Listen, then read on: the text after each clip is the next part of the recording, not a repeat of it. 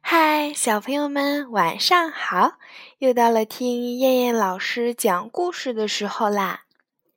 今天我们要听的故事是《小鸟的家掉到水里了》。小公鸡是一个很勤快的孩子，每天天刚亮，它就爬起来打鸣，叫小动物们起床。这天，小公鸡打完鸣，路过池塘边的时候，发现小鸟的家掉到了水里了。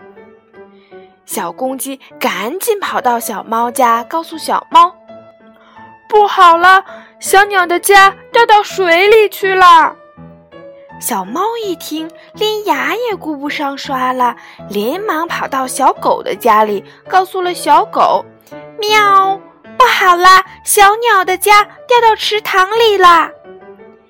小狗一听，连脸都来不及洗，赶紧跑到小鸭家，说道：“嗡嗡嗡！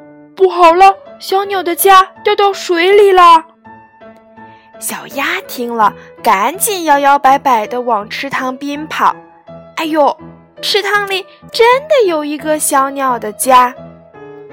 他连忙扑通一下跳进了池塘里去救小鸟的家，池塘里的水被小鸭一搅和，就荡起了波纹。糟了，小鸟的家不见了！啾啾啾！池塘边的大树上传来了小鸟的叫声，大家忙抬头一看，咦，小鸟的家不是好好的在大树上面吗？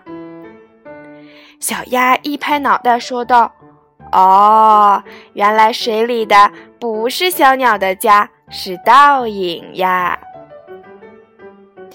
做任何事情都要先仔细观察一下，然后再动动脑筋，千万不要盲目的去做。”好了，小朋友们，我们今晚的故事就先讲到这啦，我们明天晚上再见。小朋友们，晚安。